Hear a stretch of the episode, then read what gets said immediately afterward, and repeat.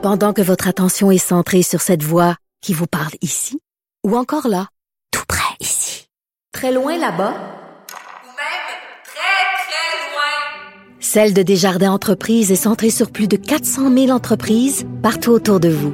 Depuis plus de 120 ans, nos équipes dédiées accompagnent les entrepreneurs d'ici à chaque étape pour qu'ils puissent rester centrés sur ce qui compte, la croissance de leur entreprise. La Banque Q est reconnue pour faire valoir vos avoirs sans vous les prendre. Mais quand vous pensez à votre premier compte bancaire, tu sais, dans le temps à l'école, vous faisiez vos dépôts avec vos scènes dans la petite enveloppe. Hmm, C'était bien beau. Mais avec le temps, ce vieux compte-là vous a coûté des milliers de dollars en frais, puis vous ne faites pas une scène d'intérêt. Avec la Banque Q, vous obtenez des intérêts élevés et aucun frais sur vos services bancaires courants. Autrement dit, ça fait pas mal plus de scènes dans votre enveloppe, ça. Banque Q. Faites valoir vos avoirs. Visitez banqueq.ca pour en savoir plus. Vous écoutez là-haut sur la colline. C'est lundi, jour de chronique Consti. Antoine Robitaille. Probablement la seule personne érotisée par la Constitution. À part vous. Mais bonjour, Marc Chevrier. Bonjour. Marc Chevrier est professeur de sciences politiques à l'UQAM et auteur, entre autres, de L'Empire en marche, des peuples sans qualité de Vienne à Ottawa, aux presses de l'Université Laval. Marc remplace aujourd'hui notre chroniqueur habituel, Patrick Taillon. Ton premier sujet, Marc, c'est le pouvoir de dépenser du fédéral. Les universités et le pouvoir de dépenser. Mais qu'est-ce que le pouvoir de dépenser? Moi, je dirais que c'est la possibilité pour Ottawa de dépenser partout et même dans les champs de compétences des provinces. Donc, une possibilité constitutionnelle, mais qui n'a pas encore été reconnue par les tribunaux vraiment. Et tu veux nous rappeler un cas historique où Pierre Elliott Trudeau et Justin Trudeau ne s'entendent pas tellement.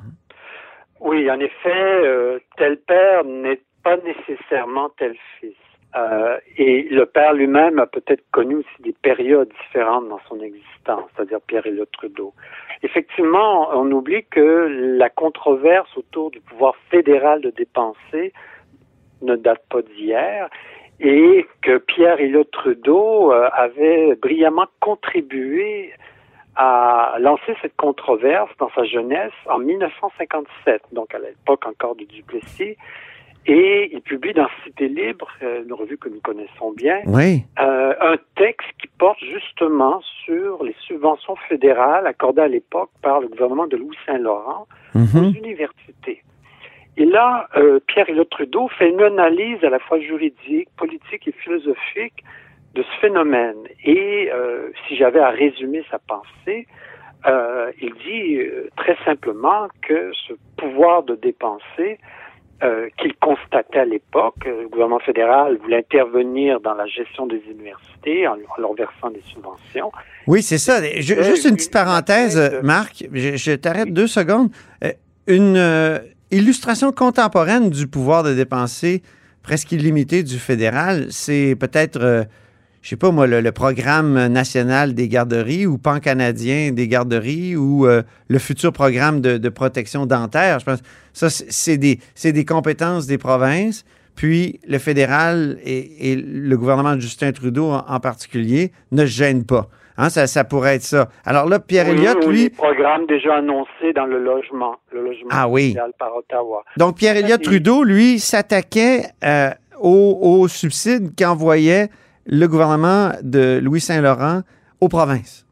Oui, et dans son texte, bon, je ne veux pas entrer dans tous les détails de son texte, mais il, euh, il conclut que c'est une atteinte flagrante euh, des principes du fédéralisme Hmm. et qu'une telle façon de faire conduirait carrément à l'anarchie. Et euh, donc, L'anarchie. oui, oui, c'est un terme qui apparaît sur la plume de, de, de Pierre Elliott Trudeau.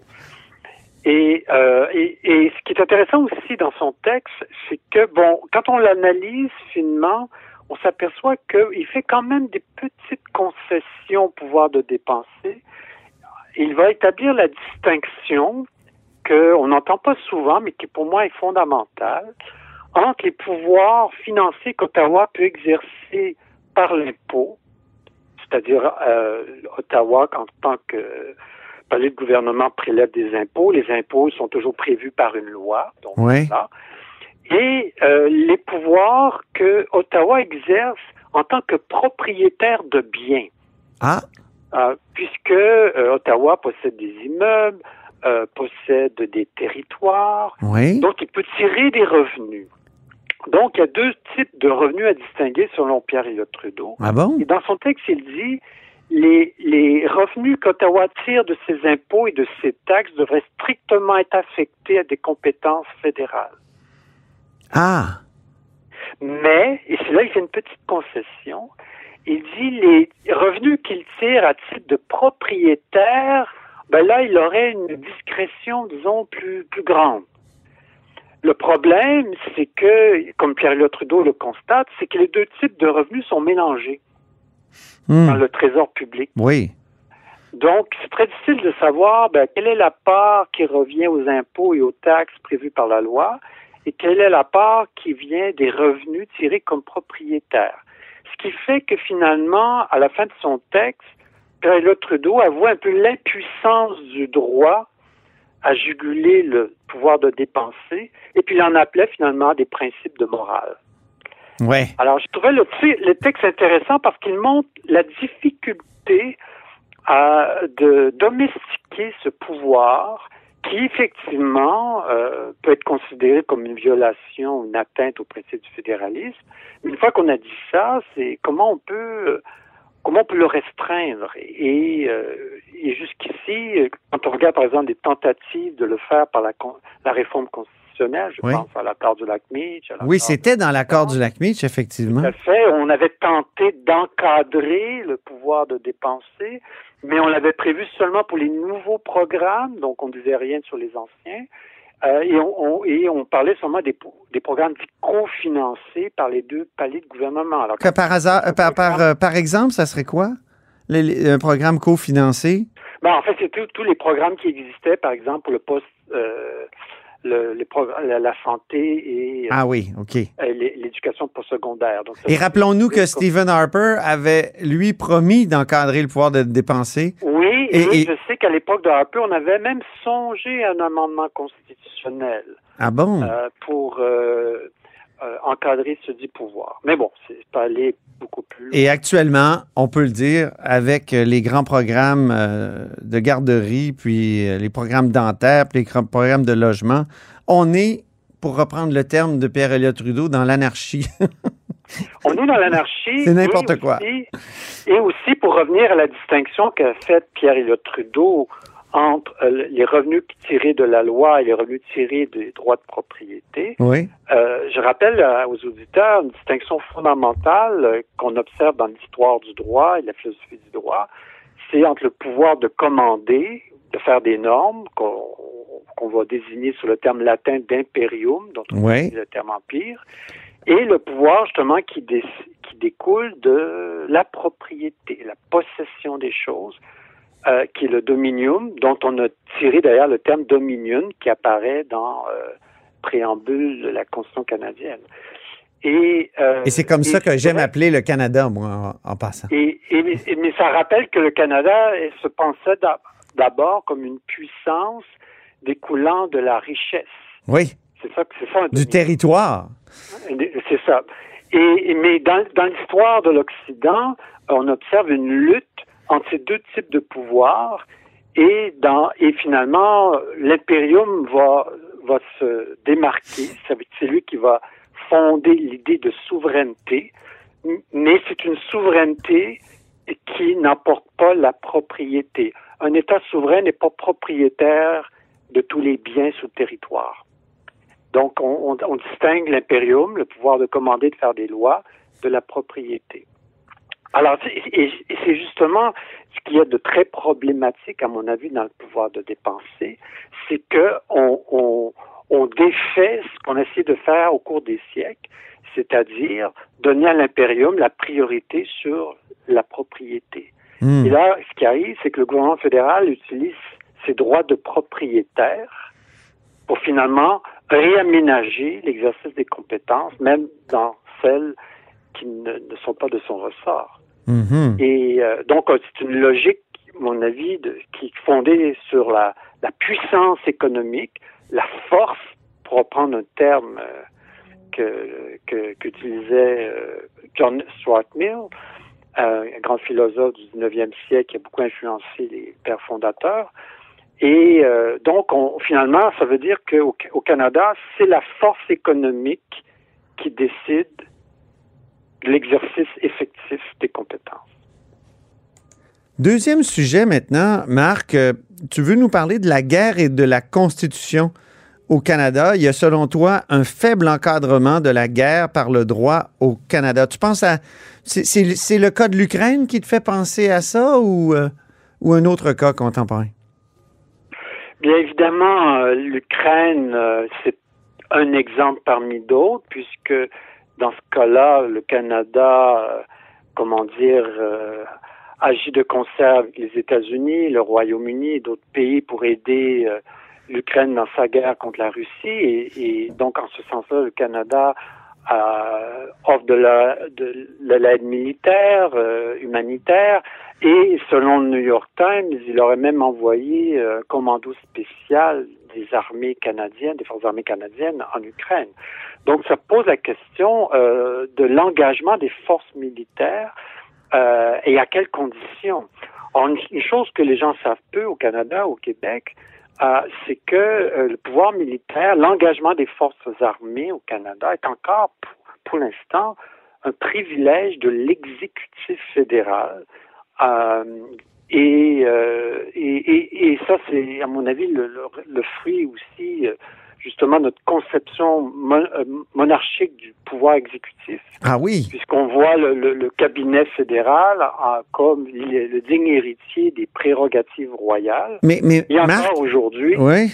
Et encore aujourd'hui, on fait de l'engagement des forces militaires, de la déclaration de guerre, une prérogative royale qui est exercée aujourd'hui par euh, le cabinet fédéral. Marc, j'ai un souvenir de la guerre en Irak. Est-ce que Jean Chrétien, qui était premier ministre à l'époque, a, pas fait voter le Parlement là-dessus? Ou c'est une décision? Il y a eu un, il y a eu un, débat, euh, mais euh, il n'y a pas, il a pas de normes générales qui demandent, par exemple, comme dans d'autres pays, comme c'est prévu dans d'autres pays, qui euh, demande euh, au Parlement fédéral euh, de, par exemple, ratifier une intervention armée euh, ou d'être avisé dès qu'elle survient, etc. Euh, donc, le, tout ce que prévoit, par exemple, la loi sur la défense nationale, c'est que si le Parlement est prorogé ou ajourné pendant plus de dix jours, ben, il faut le convoquer. Mm-hmm. Si on, a mis les, on a mis en service actif les forces armées, là, pour prendre la terminologie de la loi, euh, mais c'est tout. Mm-hmm. Euh, et comme plusieurs observateurs l'ont remarqué, euh, le Canada peut déclarer la guerre à un pays sans même faire voter obligatoirement le Parlement ou sans même tenir obligatoirement un débat. Est-ce qu'il n'y a pas des, est-ce que, attention, est-ce qu'il n'y a pas des conventions ou des coutumes qui font que c'est plus possible de faire ça, comme bien des choses dans la Constitution? Euh, c'est-à-dire qu'il il y a, il y a eu des débats, oui. Euh, une fois que euh, il y a eu des débats à plusieurs reprises à la suite d'interventions armées, mais il n'y a rien qui contraint. Oui. OK. Et le problème que l'on voit, et ça, c'est pas typique du Canada, on le voit dans d'autres pays, c'est que de plus en plus, euh, plusieurs puissances militaires ont fait des interventions armées ou, euh, ou hmm. lancer des opérations militaires qui sont pas des guerres proprement dites, mais qui peuvent quand même impliquer l'emploi de la force. Euh, et puis, ces, ces interventions-là n'ont pas de cadre, donc elles peuvent durer des mois, il n'y a pas de, supervision des forces employées, des sommes investies, euh, etc. Donc, euh, ce qui fait que dans certains pays, euh, comme par exemple en France depuis 2008, s'il y a une intervention des, des armées françaises à l'étranger qui dure plus de quatre mois, eh bien, la prolongation, l'intervention doit être autorisée mm-hmm. par le Parlement français. Euh, aux États-Unis, depuis 73, euh, dès qu'une intervention dépasse les 60 jours, il faut également une autorisation du Congrès. Donc, euh, il y a des il y a des balises qui sont peut-être pas parfaites parce que dans certains cas, arrivent, on arrive quand même à les contourner, mais ça permet quand même de poser certaines balises dans l'exercice d'un pouvoir mmh. dont les conséquences, elles, peuvent être très graves. Si tu me permets, Marc, je t'arrête ici. On va faire une pause euh, pour mieux continuer la conversation dans la version balado de l'émission. Et pour la version en direct, ben c'est ainsi que se termine La Haut sur la colline euh, en ce lundi. Euh, merci beaucoup d'avoir été des nôtres. N'hésitez surtout pas à diffuser vos segments préférés sur vos réseaux. Ça, c'est la fonction partage. Et je vous dis à demain. Alors, Marc, euh, on continue avec ce thème-là de la guerre et de la Constitution. Oui, c'est qu'au Canada, on n'a pas d'encadrement légal très contraignant à des des interventions armées et, encore moins d'une déclaration de guerre. Mm-hmm. Et euh, plusieurs personnes l'ont déploré, on a écrit des textes là-dessus. Euh, mais c'est pas une question dont on parle beaucoup, alors que on devrait euh, y songer, en parler. Et, euh, et bon, avec le, le, conflit que l'on observe en, Ukraine, eh bien, on ne peut pas rester, je dirais, dans une certaine passivité et peut-être penser à, un meilleur encadrement de, ce pouvoir. Troisième sujet, Marc, maintenant, tu veux nous amener à l'étranger, une chronique constitutionnelle euh, pour des cas étrangers, notamment le Brexit, son effet sur la Constitution britannique. Ça, c'est un des, un des aspects intéressants euh, de, d'un des effets euh, inattendus euh, du Brexit, c'est qu'il a restauré le pouvoir du premier ministre de dissoudre le, les communes. Oui. Parce que en 2011, le Royaume-Uni, à l'époque, il y avait une coalition au pouvoir avec les conservateurs de David Cameron et les libéraux démocrates de Nick Clegg, qui formaient un, duo au pouvoir. Et ils avaient adopté une, une loi qui abolissait la prérogative royale de dissoudre l'Assemblée, le, Parlement, mm-hmm. exercé dans les faits par le Premier ministre, et on l'avait remplacé par un système précis qui prévoyait que euh, il fallait euh, un vote euh, formel de, des communes à une majorité spéciale pour dissoudre l'Assemblée, ou s'il y avait, par exemple, un gouvernement de tomber et une impossibilité de former un nouveau gouvernement après 14 jours, bon, etc. Donc, on avait prévu des conditions très précises pour euh, mm-hmm. solution anticipée des communes. Mais je me souviens très bien, Marc, tu parlais même d'élections à date molle ici plutôt qu'élection à, à, date fixe. Nous avons ici Alors qu'on était plus britannique que britannique d'une certaine façon parce que les Britanniques eux-mêmes s'étaient donné une manière de, de, de, faire qui était beaucoup plus rationnelle. Or, tu es en train de me dire que ça, ça a disparu ben oui, en Royaume-Uni? C'est une des conséquences du Brexit. Alors, il faut se remettre dans les circonstances finales du Brexit.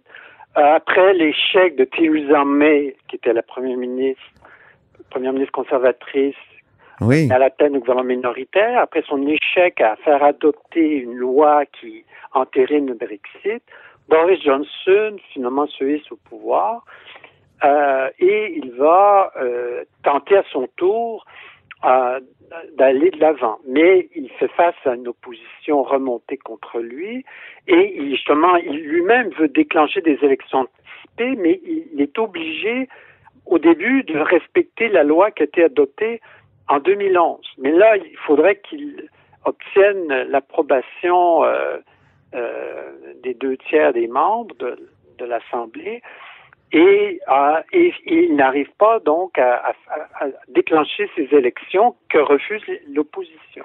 Alors finalement, ce que va faire Boris Johnson, il va adopter une loi ordinaire oui.